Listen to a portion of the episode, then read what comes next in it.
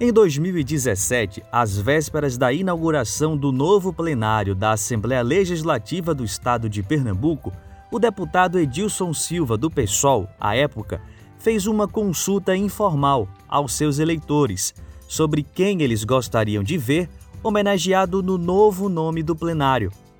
Estavam na lista Frei Caneca, Leão Coroado, Cruz Cabugá, Tobias Barreto. Uma sugestão surpreendeu e até causou estranhamento aos que desconheciam. O parlamentar colocou entre as opções Mulheres de Tejuco Papo. Você que está nos ouvindo, sabe quem são elas? Por duas vezes, os invasores conseguiram ir embora levando mantimentos.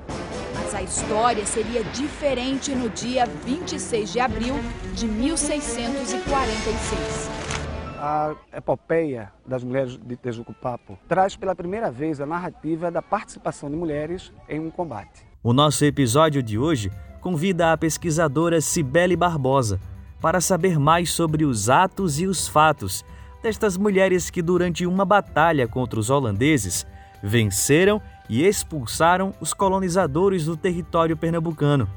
A batalha tem uma relevância histórica pelos aspectos sociais e simbólicos do que pelo sucesso bélico.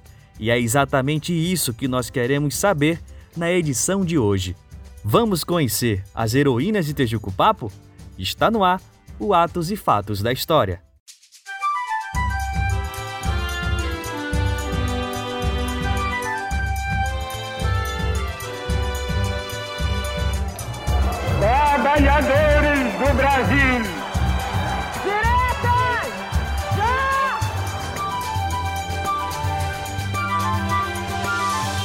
Atos e fatos da história. A história não dorme, né? ela permanece viva e a, a, as heranças são importantes para a gente debater sobre esse assunto das mulheres de Tejucupapo. Cibele, muito obrigado, viu, pela sua presença aqui com a gente. Seja muito bem-vinda ao nosso podcast.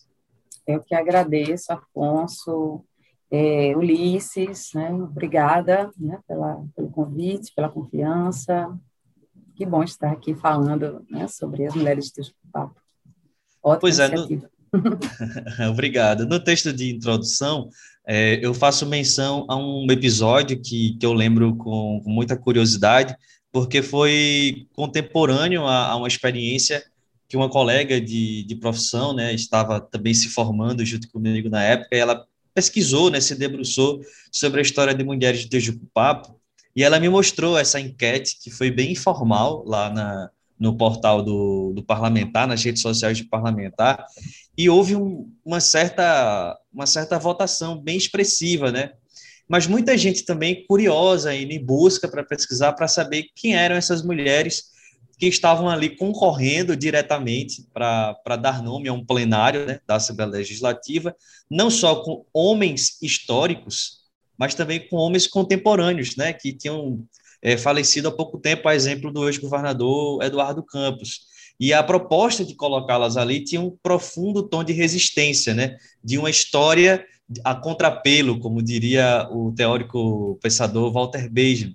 E aí a gente, para iniciar esse debate, Sibeli, eu queria que você nos situasse exatamente quem são essas mulheres, o que é que elas fizeram exatamente lá no século XVII para ganhar esse espaço tão importante na história de Pernambuco? É, bom, a história das mulheres de Itajucupapo é, se transformou em um lugar de memória. É interessante porque é, a história ela passou por fases de visibilidade e invisibilidade. É interessante porque em 1859 o o então imperador Dom Pedro II, quando visitou Recife, ele foi até é, a, o vilarejo é, de Tejucupapo né, e, e, participou de, uma, de um ato simbólico né, é, na localidade. Ele foi no dia 7 de dezembro de 1859, né, a, a localidade de São Lourenço de Tejucupapo, fez cortar um pedaço de tronco de árvore? Então, esse, percebam, o imperador, no século XIX, foi para Tejucupá. E aí é importante lembrar que né, naquele momento, é, nós tínhamos um, um, os historiadores, né, a historiografia da época ainda muito focada né, nos heróis, nos heróis nacionais, nos heróis regionais. Existia uma verdadeira, uh, como, como direi, é, nassalfilia, por assim dizer, ou uma holandesofilia, no sentido de, de uma grande atenção dos historiadores em estudar as fontes do período holandês.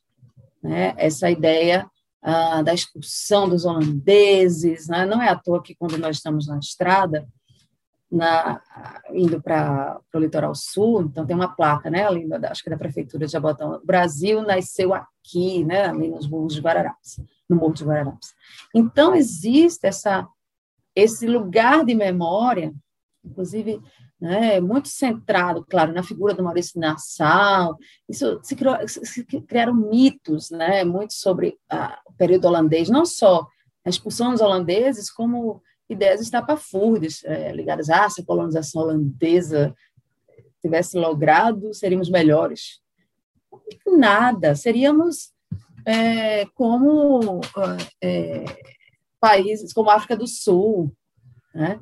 É, seríamos, é, enfim, como teríamos verdadeiro apartheid, já que a, a colonização holandesa na África não se demonstrou nada benéfica. Aliás, nenhum tipo de colonização é benéfica. Não existe essa ideia de uma colonização melhor que a outra. Toda colonização é uma colonização que explora e que invalida o outro. Então, são esses mitos, né, que, que foram também propagados pela nossa historiografia, principalmente no final do século XIX. Então, quando, nós, quando eu fui consultar, por exemplo, algumas fontes sobre as, as mulheres de Tejuco Papo, eu percebi que na revista do Instituto Histórico Geográfico Pernambucano é, existiam vários artigos sobre esse fato, sobre o período holandês, que é exaustivo, né?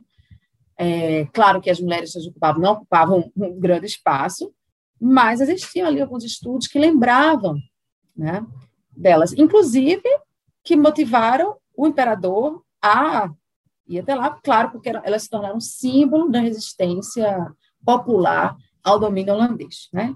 E, no caso, a manutenção do, do, é, do Império Luso, né? Então, é claro que o imperador foi por essa via. Mas é, eu, tinha, eu percebi, por exemplo, eu estou falando um pouquinho dessa história da história das mulheres de Tejucupapo para chegar, afinal, nas mulheres de Tejucupapo, né? para nós entendermos também que não é que elas não, não eram, que não, que não havia uma, uma história sobre elas, ou que elas nunca tinham sido mencionadas, ou não, a gente também não achar que né, só agora que se está falando. O que se, hoje nós temos é um outro olhar sobre essa história. Mas a história existia. Agora, a questão é que ela era concentrada, né, é, digamos assim, nas mãos daqueles eruditos, historiadores, do Instituto Histórico, não chegava tanto né? digamos assim, na, na, nos outros meios. Né? A, a, não houve uma incorporação da população dessa história como uma memória.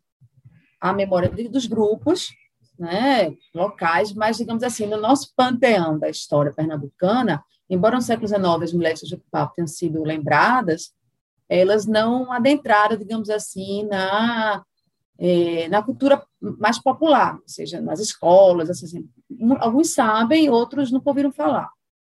Então, ainda é, é uma história que precisa ser revista, é, incentivada, lembrada, e lembrada sobre outras bases também, não só aquela, né, aquela história de contar uma história no sentido da expulsão dos holandeses, como no século XIX se fazia, mas ver por outro, realmente protagonizando aquelas mulheres, né? Mas, enfim. Ô, então, só, só, deixa eu só te perguntar uma coisa que você mencionou aí, e no século XIX havia uma perspectiva, inclusive no Brasil, que a história tinha que registrar os grandes heróis, né? a memória dos grandes imperadores, e também é o período do romantismo ali, né, do culto dos personagens indígenas, para construir a nossa nacionalidade, e aí eu te pergunto ainda nessa esteira, o imperador é, avançou na ideia de catalogar as mulheres como símbolo histórico, é, há registro de que ele incorporou a esse panteão de heróis nacionais na época, ou como a gente até imagina pela carência assim, de informações, não logrou, elas não avançaram, não permaneceram. O que foi que ele, como foi que ele tratou essa memória da, das heroínas de Tejupapo? É, não, não houve um, digamos assim, uma, um avanço, né, com relação a isso. É, claro, teve esse momento é, que, que, inclusive faz parte, né, do, é, da política não só do período da República como do Império, né, de, de certas efemérides, é, atos simbólicos, ficou muito restrito a um ato simbólico, tanto que em um artigo da, publicado na Revista do Estudo Histórico em 1887, o autor João Batista Regueira Costa dizia: E por que, senhores, tributamos essas homenagens aos heróis de 1654, né, da, da, do fim do domínio holandês, não teremos também uma coroa para cada um daqueles que, desde 1630, concorreram para que o sol do dia de hoje iluminasse a vitória dos pernambucanos sobre os holandeses? Ele diz, então ele, ele cita os, esses heróis, né? Porque a par de André Vidal, Henrique Dias, Fernandes Vieira e Barreto de Menezes, não recordaremos também Matias de Albuquerque, os heróis de São Jorge, Dona Maria de Souza, os defensores do Arraial, os que emigraram de Vila Formosa, Dona Clara Camarão, o índio Jaguaraci, Dona Maria César, as heroínas de Tejucupapo, os bravos de Tabocas, Casaforte e Guararapes. Todos eles são dignos das nossas coroas e das nossas ovações. Todos eles merecem que esta província, como Cornélia, que não queria ser chamada mulher de grato, e vai-se embora, né? Então, e, veja, isso é um, é um texto de 1887, já convocando os senhores do Instituto né, a homenagearem também aquelas outras figuras, incluindo as mulheres de Tijucubá, e tem outros nomes também, a Clara Camarão, que, que, que, que lutou né, na, no período da, da, restauração, ao lado do seu esposo Felipe Camarão. Né? Então, perceba que é, é bem. É, eu gosto muito quando a gente adentra nas fontes históricas, para se dar conta da complexidade. Né? Não é que não existissem pessoas na época que não, não, não se lembravam mas esses, essas, esses registros não lograram êxito. Tanto que ele já está em 1887, ou seja, né, é, quase 30 anos depois né, da visita do, do imperador, ainda né, um, um estudioso solicitava que, que também se pensasse nas mulheres de Jucupapo e outros personagens não tão conhecidos como o, o trio, né? O, o Vidal de Negreiros, o Henrique Dias, Felipe Camarão. Então, claro, essa memória ficou ali, né? Já naquela época se percebia que esses nomes não iam ganhar muito espaço. E, de fato, nem, não ganhou espaço, não ganhou espaço no Panteão Nacional e nem adentrou as camadas, digamos assim, mais populares né, assim, da memória. Claro que essa memória da população né, local, essa ideia, essa, essa, essa, é, essa memória, digamos assim, inscrita na oralidade, ela existia. Tanto que existem várias histórias sobre as mulheres de Tijucupapa, algumas que não necessariamente estão na documentação, mas que foram é, lembradas pelas comunidades de lá. E aí é que é interessante, porque contemporaneamente os historiadores, os pesquisadores né, foram atrás desses dessa memória via oralidade. Tanto, quer dizer, entrevistando né, é, é, figuras é, locais, descendentes.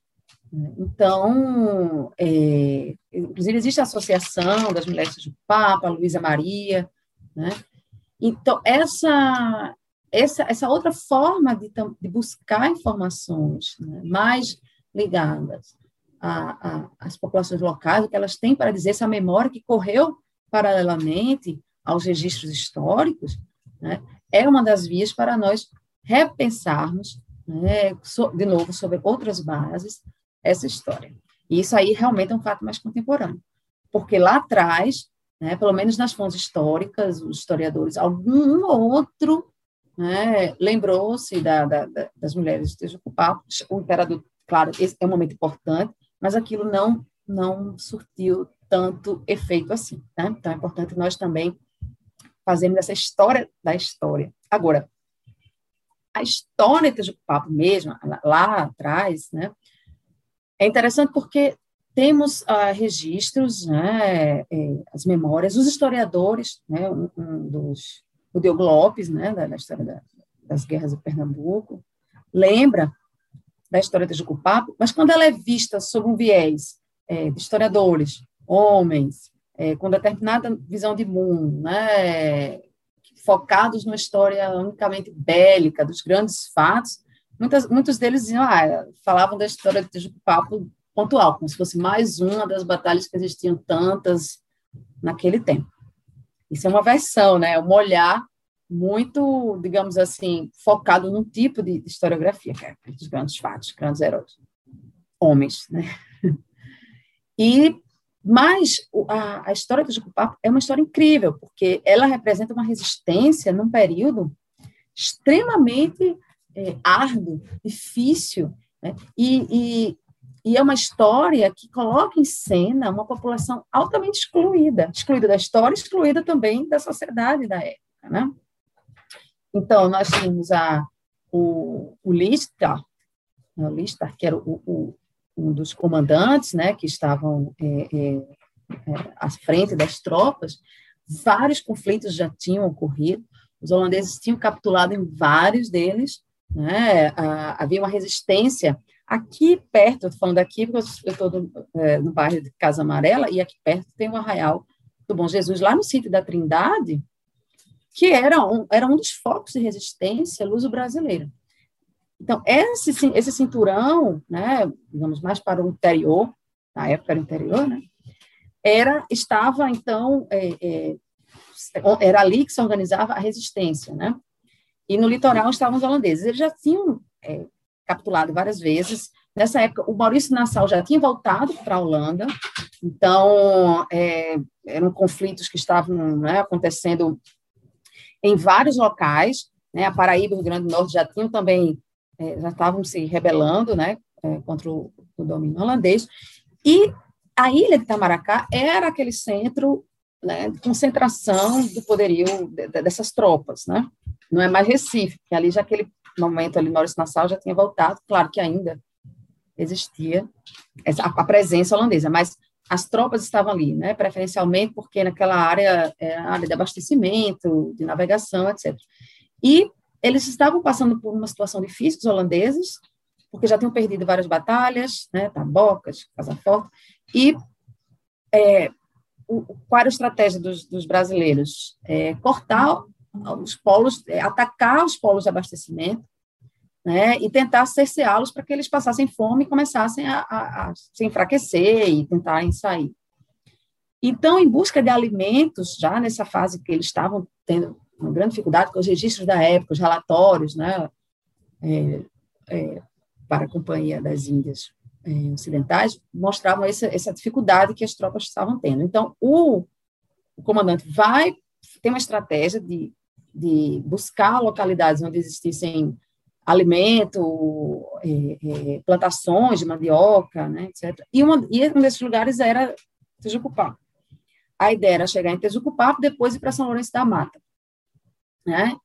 É, nesse tempo, nesse momento, a estratégia foi ir até Maria Farinha, despistar, é, mostra, desembarcando é, barcos, né? E na calada da noite, a, eles embarcaram em direção a saída de Itamaracá, no caso, em direção a Maria Faria. Nesse, nesse meio tempo, né, eles se propõem né, a chegarem de surpresa, a atacarem.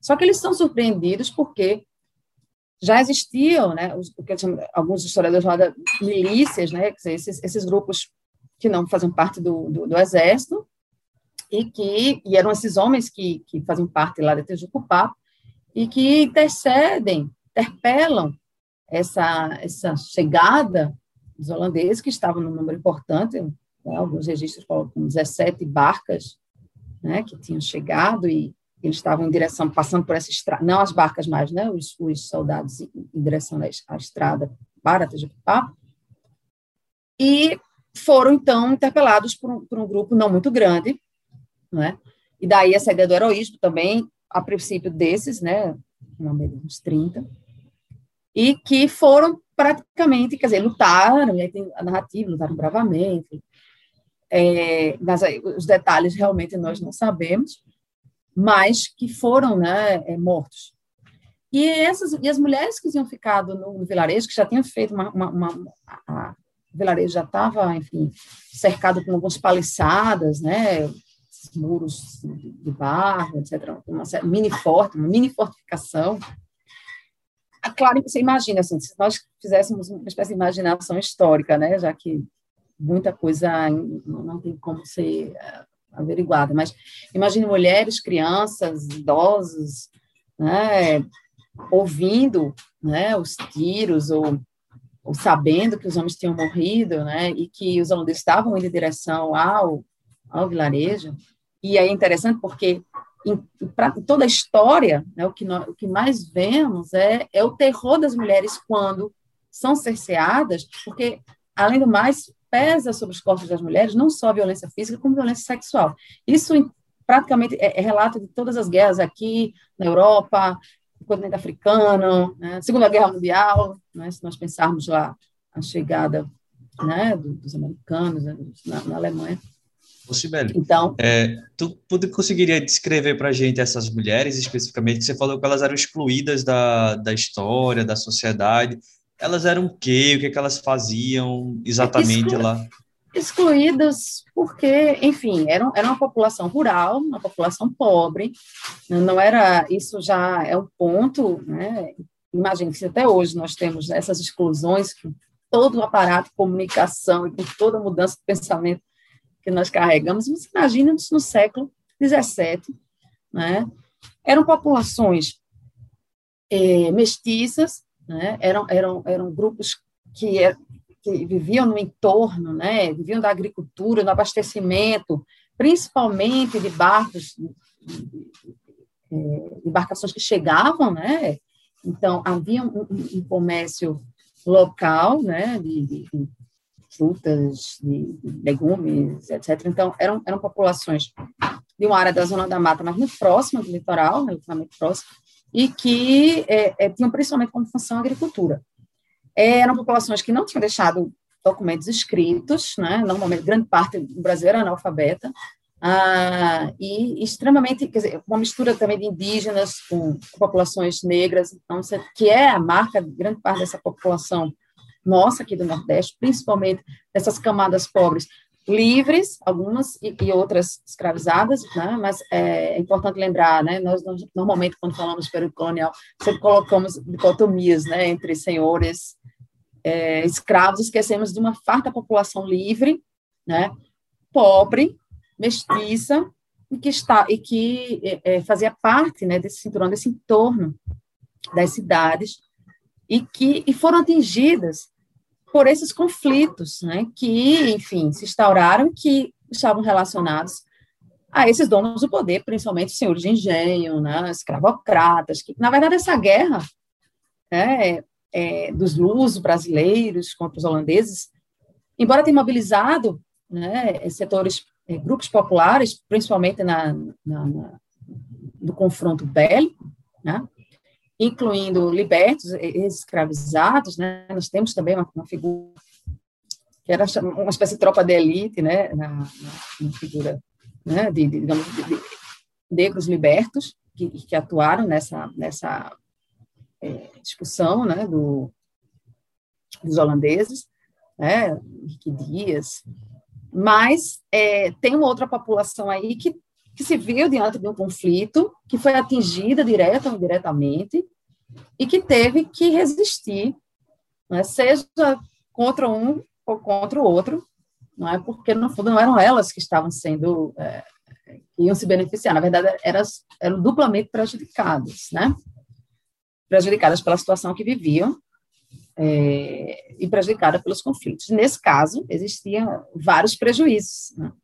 É, Claro que estamos falando, e é interessante notar essa ideia, né, a historiografia mais, digamos assim, é, lusofílica, né, assim, século XIX, claro, ligada ainda no período do Império, no português, então tem uma narrativa da expulsão dos holandeses, e aí tem todo o imaginário sobre as mulheres de papo, que, que é, percebam como são as narrativas, é, que se abraçaram com a imagem do Redentor, né, que é a ideia do catolicismo contra é, os batavos protestantes, então, né, as mulheres católicas, fervorosas, bom, isso é toda uma narrativa imaginária, né, não sabemos, isso não tem uma, uma comprovação, mas cada um vai notar um tipo de resistência, mas ali, para aquelas pessoas, é, é, fácil imaginar que não, não, as informações não chegavam como hoje, então, qual era a ideia, quem era o holandês, quem era o português, no fundo, elas estavam resistindo contra uma opressão, naquele momento eram ali os holandeses, né, que estavam ali querendo a todo custo roubar a, a, os víveres. E sabe-se lá mais o quê, porque nesse cotidiano, né, estupro era recorrente, né, em todos os níveis. Então, também o desespero dessas mulheres diante de, de, outros, de outras formas de, de, de, de violência, né, não só a violência de retirar o seu sustento, a violência sobre os seus os pais, os seus filhos, os seus companheiros, e a violência sobre elas mesmas, né? Então, é, essa, isso, essa resistência, né, imagino que tenha tido outras que não foram catalogadas e não foram mencionadas. Então, ela tem um, um, um papel importante porque ela foi registrada de alguma forma, né? Ah, e aí, claro, segundo o, o, os historiadores, né, é, especialistas já, mesmo da época, é, essa foi, eles capitularam, né, os holandeses capitularam diante da resistência das mulheres. É, as versões mais, digamos, históricas da documentação mostram essa resistência com, com fuzis, com armas brancas também, com facas, com estrovenga, que é, um, que é uma, uma, espécie de enxada, com os materiais que elas possuíam né, no, no seu cotidiano.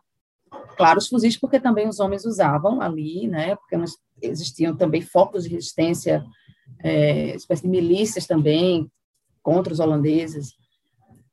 Essas é, essas mulheres, há, histórias, aí sim, tem uma tradição oral, que aí é uma outra versão, que falavam que elas jogavam água quente com pimenta, isso não está na documentação, mas isso faz parte né, das narrativas orais que também merecem ser levadas em conta. Né? Então, há todo o imaginário também, como foi essa resistência dessas mulheres, né, os métodos que elas utilizaram. Imaginem, né, tropas holandesas, numa quantidade bem maior, sendo derrotadas por mulheres. Né? Então, aí, claro, se você fizer uma pesquisa na internet, você vai encontrar vários dobramentos, muitas vezes alguns até mais pouco precisos. Ah, a partir dali que os holandeses que é, foram rendidos e, e houve restauração. Não, não foi isso. Aquele período ali já era um período que os holandeses estavam também perdendo em vários essas essas batalhas né, locais elas estavam com, com, populações locais inclusive estavam acontecendo em vários lugares. Então é um conjunto de resistências. Essa se destaca por serem mulheres né é, e aí simbolicamente existe um peso importante porque a historiografia é, hoje há toda uma busca de fontes né para se enfim para se é, pensar nessa é, nesse protagonismo também das mulheres em momentos decisivos, né, que foram extremamente invisibilizados. Então, nós temos essa, essa busca por mais fontes né, da presença feminina é, nessas resistências. E tem mais, né, a, a questão, é, se nós imaginarmos sempre, né, como os europeus eles transformam, às vezes, uma mulher no, no grande símbolo nacional, uma Joana d'Arc que virou uma heroína, e nós temos um grupo de mulheres e que muitas vezes são esquecidas, né, do nosso panteão. Talvez, e aí é importante pensar, essas, esses, esses recortes raciais, né, de classe, também, talvez se fossem né, mulheres de elite na cidade do Recife, enfim, os senhores de engenho, talvez né, ganhasse outros holofotes. Então, também tem isso, né? A nossa historiografia é uma historiografia, durante muitos anos, classista, e racista. Então, estamos falando de populações pobres, mestiças, etc. Isso também com e mulheres. Então, é o momento de nós repensarmos os nossos heróis, né? É isso. Brandão. Nossa. Pô, Sibeli, é, realmente, né, você tem todos esses recortes Mas, Sibeli, eu queria perguntar a você o seguinte: a gente tem algum outro paralelo na história do Brasil, não necessariamente colonial, mas na história do Brasil, até da África também, que você tem estudado mais aprofundadamente é, esses últimos tempos? A, é, a, a, a presença... uma batalha que as mulheres lideraram um, uma, uma insurreição dessa, assim, existe algum paralelo na, na história? Bom, nesse nível de, digamos assim, mais decisivo, ou com tropas, digamos, é, com, com, disparidades, né, entre numéricas e, e enfim, é, tecnológicas, né, em termos de quais eram as armas que eram utilizadas, é, é difícil dizer que, porque na história sempre nós podemos encontrar fontes, ou um historiador pode estar fazendo exatamente uma pesquisa, encontrando documentos, é, mas com esse perfil, digamos assim, coletivo, é, com esse recorte de gênero, de esse recorte é, também racial, esse recorte de classe, né, por serem pessoas, enfim, agricultores, etc e mulheres especificamente, né, é, aqui no Brasil, semelhante, no período não. Agora, existem, você pode encontrar vários livros, por exemplo, como é, Dicionário das Mulheres no Brasil, a, da Merda Priori sobre é, guerreiras, né, é, e existem vários outros, inclusive já, já é, no início do século XX, né, no XIX, nós temos é, algumas obras que, de alguma forma, destacavam. Joaquim Manuel de Macedo, Mulheres Célebres, também aparece no papo. Ah, a da Inês Sabino, Mulheres Ilustres do Brasil. Então, existem vários casos que, que uma consulta a uma dessas obras pode mostrar. Então, tem, é, por exemplo, a, a, Maria Francisca da Conceição, que nasceu no município de Flores, lá no sertão do Pajeú, né, que seguiu as tropas brasileiras da Guerra do Paraguai vestida o uniforme do seu esposo, que lutou na Guerra do Paraguai, é, a, a, a, baiana, né, a famosa Maria Quitério, que é heroína da, da independência, que também né, lutou, que, que lutou é, travestida, né, sempre com essas, é isso, né, mulheres que se, tra, que se vestiam de homens para poder atuar em situações de guerra. Agora, nesse nível de uma resistência é, mais direta, é, organizada, digamos assim, né? um vilarejo inteiro com mulheres é, se mobilizando, não para esse período. Na história da África, na história, enfim, em geral, há várias histórias de homens que saem para a guerra, as mulheres ficam e resistem. Mas é difícil encontrar na historiografia, digamos assim, é, tantos registros mais precisos, exatamente porque numa historiografia é, tão masculina, né, tão é, ligada à, exaltação de, de heróis oficiais e nacionais, é difícil aceitar ou difícil narrar que, por exemplo, uma tropa perdeu para é, um povoado de mulheres. Né? Então, enfim. É, acho que uma pesquisa mais ampla mostra vários casos, mas não tão específicos como esse, principalmente no Brasil. Nós, mulheres, é que devemos defender nossa lavoura. Vamos, vamos, fora, fora, fora! E daí começaram a aparecer todas as mulheres na luta. Do ponto de vista da memória, né, que avaliação você faz do, do espetáculo que ocorre lá em Tejucupapo? É, acho que houve uma paralisação um tempo, depois voltou, sempre fica nessa oscilação, né, carente de investimento e tal. Mas é muito interessante isso, né, que você falou da, do papel que a oralidade teve na, no registro, né, no resgate do, do episódio, sobretudo no século XX, obviamente.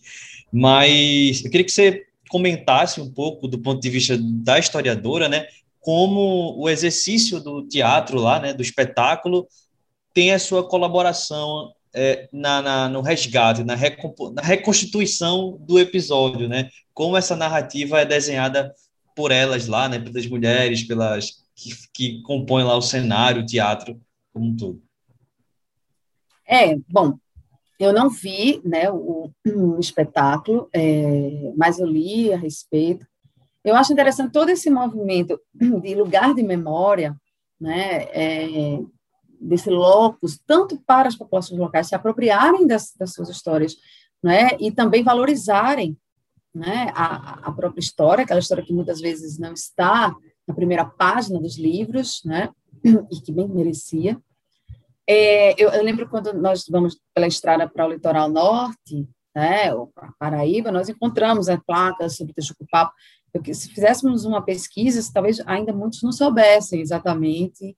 Né? Eu acho que ainda a ideia, iniciativas que chamem a atenção por outras vias, que não seja uma via necessariamente erudita ou acadêmica, etc., né? que mobilize né, vários setores da população, inclusive o próprio turismo, etc., são sempre válidas. Agora, é preciso ter cuidado. Quer dizer, a ideia da encenação é interessantíssima no caso do Papo, porque estamos falando de uma história de resistência, é, e nós deveríamos até fazer mais de, é, valorizações desse tipo. Para alguns olham assim de lado, né?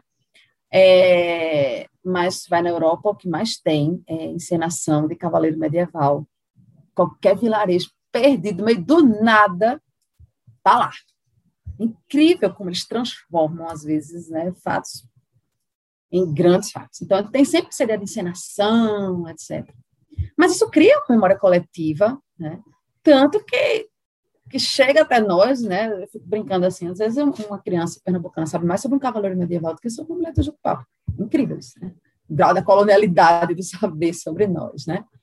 Mas é isso. Eles ficam, além de todo o aparato que eles têm dominação é, é, é, durante tanto tempo, né?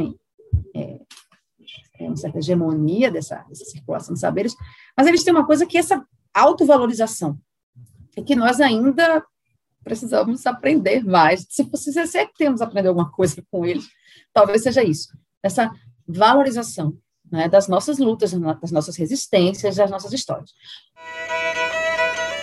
Foi uma ideia que eu tive em 93 de mostrar tal lugar para a cidade e para o mundo inteiro que o Tejucupapo existia. Uma coisa que me tocou quando eu descobri que eu era heroína e não sabia da minha história, né? Quando nós começamos, a dificuldade foi muito grande.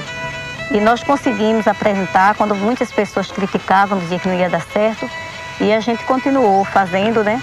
Teve a força de vontade, as mulheres, como até os dias de hoje, muitas mulheres do começo, até os dias de hoje, nós estamos juntas contando essa história. É um heroísmo, sim. Mas não tá não, menina, tá alinhavado. Miséria, Ô, Sibeli, eu queria voltar só um pouquinho assim no tempo, para a gente entender um pouquinho de que Pernambuco é aquele que a gente está falando. Né? A gente era uma época ali, já no final dessa dominação holandesa em Pernambuco, era uma época de muita fome, muita, muitas essas batalhas acontecendo, era um período muito conflituoso da nossa história. Mas um pouco antes disso, Pernambuco teve até um momento um pouco mais tranquilo, vamos dizer assim, com, na época da, da, do governo do Maurício de Nassau. Tu poderia falar um pouquinho para a gente como foi esse, esse período, como foi a relação dele é, com o Pernambuco, tivemos alguns avanços civiliz, de civilização, de, de construção da cidade, mas como é que foi esse período final dele, essa saída dele? Foi, isso também foi um pouco do, do que iniciou esse, essa, essa decadência da, do período holandês em Pernambuco? É, como tinha falado, né, é, Ulisses, né, essa existe muito mito, né, então, em relação ao período holandês. É, eu acho problemático até. É engraçado, porque é incrível como a nossa memória, ao invés de mostrar as nossas resistências, nossa, quer dizer, isso aí estou generalizando. Claro que existem trabalhos fabulosos de, né, da nossa memória, pessoas engajadas, mas ainda estou falando de um ponto de vista mais macro, né, que vem lá do, dessa, dessa historiografia nossa, mais, digamos, tradicional, né? não os historiadores contemporâneos, que já têm uma visão crítica né, excelente, muitos, é, mas ainda, digamos assim, como lugar de memória oficial, ainda tem muito mito, porque nós colocamos como herói exatamente a figura que estava ligada à colonização, né, que estava aqui é, como é, funcionário de uma companhia, porque a colonização holandesa era uma colonização que tinha privatizada né, pela Companhia das Índias Ocidentais, não era um fato isolado, quer dizer, eles, é, eles, tinham, eles tinham tentado ir lá para o Chile, lá, né, dominar a América do Sul, como todo, não conseguiram. eles conseguem chegar aqui na costa do Nordeste e, paralelamente, eles é, é, dominam também Luanda. Né? Por quê? Porque eram os dois polos de um, de um complexo né, é, atlântico, onde o fornecimento de. Eles tinham que garantir o fornecimento de escravizados, porque se eles perdessem Luanda, eles não tinham como fornecer a mão de obra para o Nordeste, então era integrado, tanto que, que havia uma relação entre esses, as duas costas, a, africana e a Nordeste brasileira, né? Então, a gente tem uma mania também de ver uma coisa muito excepcional, e, e isso, e, e, tá, e, vejam como o lugar de memória funciona. Então, os holandeses vêm, claro, existe a, e aí é uma deliberação bem pessoal do Maurício Nassau, enfim, de, de, de, fazer melhorias naquele entorno que era bastante precário, porque Recife não não era o, o, a sede né, da, do governo, então era Olinda, então Recife era bem precária, vilarejo, então há todo um, um, uma, um investimento em, em, em, aterramentos, né, em canais, em construções, é, a história do boi, da ponte, enfim, claro, é uma figura que se destacou ali naquele momento, mas também para o seu benefício, uma espécie, né, ele, ele, ele se viu num local onde ele podia ter áreas de rei, digamos assim, áreas, né? claro que ele não tinha essa função, mas né, que, diferentemente, inclusive, é, é, dos Países Baixos, aqui ele poderia é, ter, investir né, é, em palacetes, em, em, em, e, claro, interesse também, a gente não pode ter uma narrativa unívoca, né, de achar, ah, só, só quer o mal, só quer... Não, é isso. É, é a complexidade mesmo do personagem, né, uma figura que estava aqui né, que queria, que tinha que extrair riquezas para mandar para os Países Baixos, que, que lidava com o trabalho escravo, que é, agora tinha um comportamento de, de, uma certa reprodução de, de, uma, de uma uma urbis mais próxima do que, do que existia na Europa, então houve sim melhorias na, na, na cidade, embelezamento, tanto que levou a, a, ao prejuízo da companhia, porque ele gastou muito, e não era essa a função dele, né? cria conflito com, com, com os senhores é, de engenho, né, as taxas né, que estavam sendo impostas. Então, é, agora, essa figura né, de, de ser tão a, a, ponto de nós chamávamos de Mauriciópolis, como assim, gente? A gente ainda reproduz isso, concentrar o nome da cidade no nome de um homem, um colonizador. E aí foi se criando um mito, isso muito no século XIX e no início do XX, né? é, dessa figura do Recife, do período holandês, que é um período curto, pontual, mas que foi né, levantado. Isso mostra um pouco da nossa, felizmente, da nossa miséria. Miséria que eu digo em vários níveis, cultural. Porque chegamos ao ponto de hipervalorizar uma figura colonial, né, que não, que não, que as melhorias eram muito mais para ele do que para a população. Né? Nós não paramos para pensar que a população continuou padecendo dos males da escravidão, da exploração, do, das taxas, é, do domínio dos senhores rurais. Então, mas nós gostamos de falar isso. E até com, com imaginários populares curiosos, isso. Ah, eu vi um dia desse na escolinha, na escolinha do meu filho, o pessoal falando, não, as crianças, ah, se fosse parente holandês era melhor. Isso desde a época que eu era da escola, e coleguinhas meus falavam disso. Que é um imaginário também é, racista, porque coloca essa ideia de que louro do olho azul, holandês, aí tem gente que acha ah, que é louro do olho azul, é da sindolese, a gente tem relação alguma, alguma, né? E tem esse, que é o imaginário de associar brancos, norte, né? Isso, é, se nós escavarmos um pouco as origens das nossas, das nossas crenças, são crenças muito marcadas por, por imaginários raciais. Então, essa ideia de ser holandês, empreendedor, porque como a Holanda era rica, né? E aqui seria muito melhor. Falso, falso, né? Ah, uma política racial muito segregacionista, inclusive.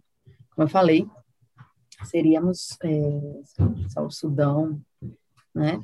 É, em termos essa... de, é, então é imaginário colonial, né? incorporamos isso de uma forma assim, achando isso bonito, achando interessante, quase como é, parece aquele discurso de, de, da, da imigração europeia, né? Que tem pessoas que ainda acham que é, que é alguma coisa ai, diferenciada porque tem um sobrenome italiano, tem um sobrenome alemão. Isso, isso é um imaginário extremamente racializado, né? Que europeus, enfim, que não portugueses, é interessante, porque ainda tem uma hierarquia, né?